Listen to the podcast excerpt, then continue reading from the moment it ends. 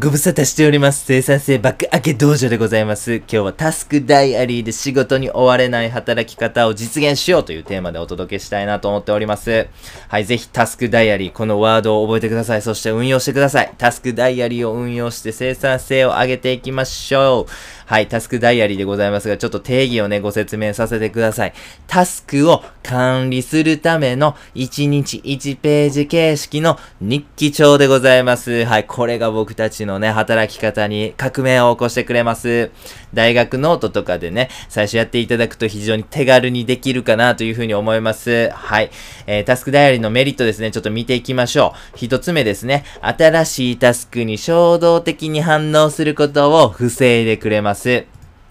あーまあなんか上司からこんなね、急なタスク頼まれてもうたわ。まあこれくらいやったらそんな時間かからへんから、今からやるか。まあそんなことね、組織に特にね、お勤めされてる方とかね、日常茶飯事ですよね。こういうことがちりつもりになってですね、僕たちの生産性とか、あと働き方みたいなものがですね、どんどん崩れていってしまいます。はい。これを防いでくれるのも、えー、タスクダイアリーの凄さです。そしてですね、こういう風にですね、えー、来た仕事、来た仕事をですね、矢継ぎ早にやっていきますと、タスクがですね、マルチタスクになってしまうんですね。マルチタスクは飽きません。マルチタスクは生産性を下げるだけでなく、僕たちの幸福度みたいなものも下げてしまうんです。実際に脳の開白質という部分をですね、悪影響ございますんでね、これはダメです、マルチタスク。ということで、えー、マルチタスクを防止できるのも、このタスクダイアリーの素晴らしさです。はい。えー、書くことで、今日中にやるべきタスクなのか、明日以降でいいタスクなのかを判断しやすくなります。それによってですね、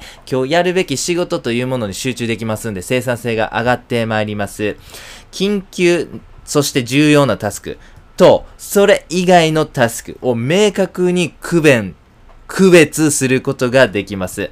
大抵の仕事って別に今日やらんでも、えー、重要じゃない仕事が多いですよね。でも僕たちはそこ無自覚的にですね、すぐやってまおうみたいな感じでですね、やってしまうことがですね、僕たちの生産性みたいなものをですね、下げてしまう原因になります。大抵の仕事というのはですね、別に今日やらんでええ仕事ばっかでございます。はい、そういう仕事は明日以降のタスクダイアリーのページに書く。そうしていただくことによって非常にメリットございます。1日のタスクのキャパシティオーバーがなくなるので生産性が上がります。基本的には、タスクダイアリーのその日のページに書く内容というのはですね、えー、もう増えません。なのでですね、キャパシティオーバーに基本的にはなりません。そうすればですね、えー、しっかり定時に変えることができたりとか、はい、えー、その与えられた今日やるべき仕事の中でどれだけ早く終わらせるとかとか、どれだけ集中してやることができるかみたいな工夫にフォーカスすることができます。1日のタスクが適切な量になるので、生産性向上の工夫がしやすくなります。1日のタスクが適切な量なので質を向上させやすくなります。1日のタスクがキャパシティオーバーになったらすぐにわかるので対策、対策が打ちやすいということですね。はい。なぜか知らないけど僕の組織は、えなんか今日中にやってくれって頼まれること多いなと。はい。これは会社が問題である可能性がありますね。はい。タスクダイアリーを運用することによって、なんで俺は定時に変えられへんやろうとか、なんで俺はダラダラ仕事してるんだろう、みたいなことですね。この原因を特定しやすいというね、メリットございます。本当にですね、数えきれないほどのメリット、タスクダイアリーにはございます。ということで、実際にタスクダイアリーどういう風に作っていくのか、ご説明いたします。はい。まずはですね、タスクダイアリーを用意してください。一番手軽なのは大学ノートだというふうに思います。慣れてきたらですね、例えば Google カレンダーで併用してみたりとか、ToDo リストアプリですね、ToDo イストとかいろいろございますから、そういうもので運用するというのにね、切り替えていただくのもいいというふうに思います。はい。えー、次はですね、その時点で発生しているタスクをタスクダイアリに書き込んでください。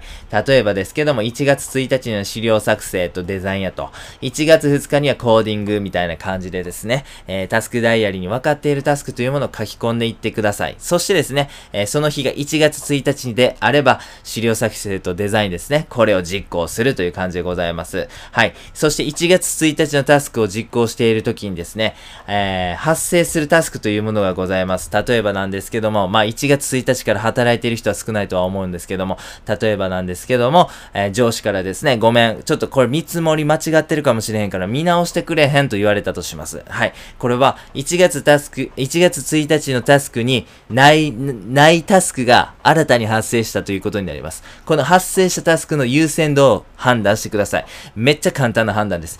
今日中にせなあかんのか、明日以降でええのかというこの判断ですね。もう0.01秒ぐらいで終わるというふうに思います。そしてですね、判断を下したら、翌日のページに書き込むか、今日のページのに書き込むか、ということをしてください。そしてですね、えー、また、えー、1月1日のタスクに戻るという感じでございます。新しいタスクが発生したら、またその優先度を判断して書き込む。これを繰り返すだけでございます。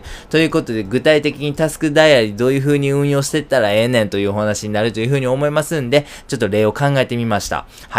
えー、まずはですね、タスクダイアリーに、分かっているタスクを書き込むんでしたね。1月1日であればクライアントにメールするとかね、プレゼン資料のためのリサーチをしようとかね、デスク掃除しよう、経費生産しよう。この4つがですね、1日、えー、1月1日のタスクとして、えー、書き込んだ内容だとします。1月2日のタスクはですね、プレゼンに向けたミーティング、そして社内盆踊り大会の衣装合わせ。この2つがですね、1月2日のタスクとしてあらかじめ登録されているというふうにします。そして今日は1月1日ですので、1月1日のタスクを実行します。はい。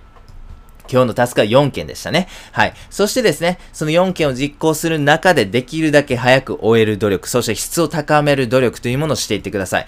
例えば、ポモドーロテクニックだったりとか、何かアイデアが欲しいなと思ったんだったら散歩を挟んでみる。はい。えー、お昼ご飯の後にパワーナップを挟んで脳を活性化させるとかね、えー、カフェインを取ってみるとかね、ホワイトノイズを聞きながら作業してみる。みたいな感じでですね、この、えー、教授、今日、割り当てられたタスクをできるだけ早く終える努力というものをしてみてください。そうするとですね、大抵こんなね、えー、依頼が来るわけでございます。上司からですね、あ、〇〇くんちょっとこの見積もりね、作ってくれるみたいな感じで言われるわけでございますね。そうしたらタスクを判定してください。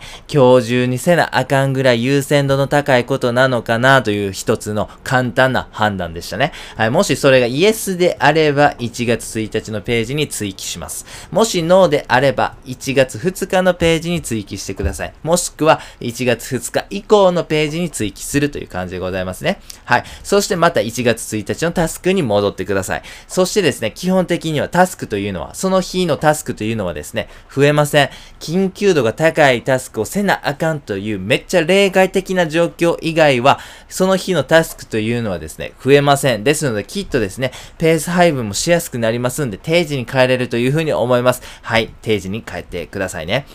はい。こんな感じでタスクダイヤルを日々作って、更新して、そしてその日になったら運用していく、実行していくみたいなことで、えー、このタスクダイアリーというものは、えー、実行していきます。めっちゃシンプルで簡単で、しかも効果的だというふうに思いませんか？しかしですね、このタスクダイアリーを効果的に運用していくためには注意点とかコツみたいなものがございますんでね、それちょっとご紹介させてください。はい。まず一つ目は手で、手書きなのかデジタルなのか、タスクダイアリーをどういうふうに運用していけばいいんだ問題でございます。ございますが、これは、その、それぞれの方の好みという風になってまいります。最初はですね、おすすめとしては大学ノートを利用していただくのがいいかなという風に思います。大学ページのね、1ページにその日書くタス、えー、やるタスクを書いていくという感じでございますね。慣れていったらお使いのですね、デジタルのアプリケーションに移行していくという考え方もよろしいかなという風に思っております。はい。新しく発生したタスクは、基本的には、原則的には、明日以降のページに記載する、この大原則をぜひ覚えてください。これマニアーナの法則と言います。マニアーナというのはですね、スペイン語で明日という意味でございます。はい。基本的にはですね、えー、新しく発生したタスクというのは明日以降に書いてください。今日書いてしまうとですね、えー、キャパシティオーバーになってしまいます。はい。それはいけません。そしてですね、僕たち日々生きている中でですね、今日中にせなあかん仕事というのは基本的には例外です。全然多くないんですね。ですので、明日以降にやっても十分間に合います。ですので、基本的には明日以降のページに記載するというこの大原則を覚えてください。その上でですね、しっかりタスクダイアリーを管理して運用しているのにもかかわらず、タスクが終わらない場合ですね。これはタスク量がおかしいということが考えられます。会社員の方の場合では、組織としてですね、えー、何かその案件をしっかり運用できていないとか、仕事量が多すぎるとか、まあそういうふうにですね、適切に運用されてない、マネージメントされてない可能性がございます。フリーランスの方であればですね、仕事受けすぎの可能性がございますね。こんな感じでですね、何何か原、あ何か問題が発生した時にですね、その原因を特定しやすいというのもですね、このタスクダイアリーのメリットでございます。今日中に対応する新しいタスクが生まれることが多い。はい、そういう時は何か原因がございます。もしかしたら会社員の方の場合はですね、組織として案件をしっかりうまく回せていない可能性があります。仕事を取りすぎなのか、それとも適切なマネージメントがなされてないのか、などの原因が考えられます。フリーランスの方であれば、ちょっと仕事のやり方がおかしい、何か効率的でない部分があるとか、何かそういうふうにこう、クオリティが低いからこそなんかこう、フィードバックとかチェックバックが多く発生してしまうみたいなことでございますね。こんな感じでですね、タスクダイアリーを運用する。しかも、大学ノートを一冊でできてしまう。まあ、こんな簡単な取り組みなんでございますが、フィードバックしやすい。えー、 PDCA 回しやすい。日々のタスクをしっかり管理できる。マルチタスクまで防止できる。などなどですね、めちゃくちゃ素晴らしいメリットがございます。本当におすすめ習慣でございます。タスクダイアリー。は。はいえー、ぜひね、えー、運用していただければなというふうに思っております。タスクダイアリーを実行することによって生産性向上、仕事量の最適化、品質向上、仕事を分析しやすい、そして仕事効率の工夫がしやすいなどのメリットございます。はい。まずは大学ノート1冊からでね、始められますんで、ぜひぜひこのタスクダイアリー素晴らしい習慣だというふうに思っております。ぜひ皆様も実行していただければなというふうに思っております。ということで最後にやってみようのコーナーでございます。タスクダイアリーで仕事に追われない働き方を実現しようということでございます。めっちゃいい習慣でございます。僕たちってね、ほんとね、あのこれ、来た仕事ね、あの、突発的に発生した仕事をこう無判断でやってしまうことって多くありませんか？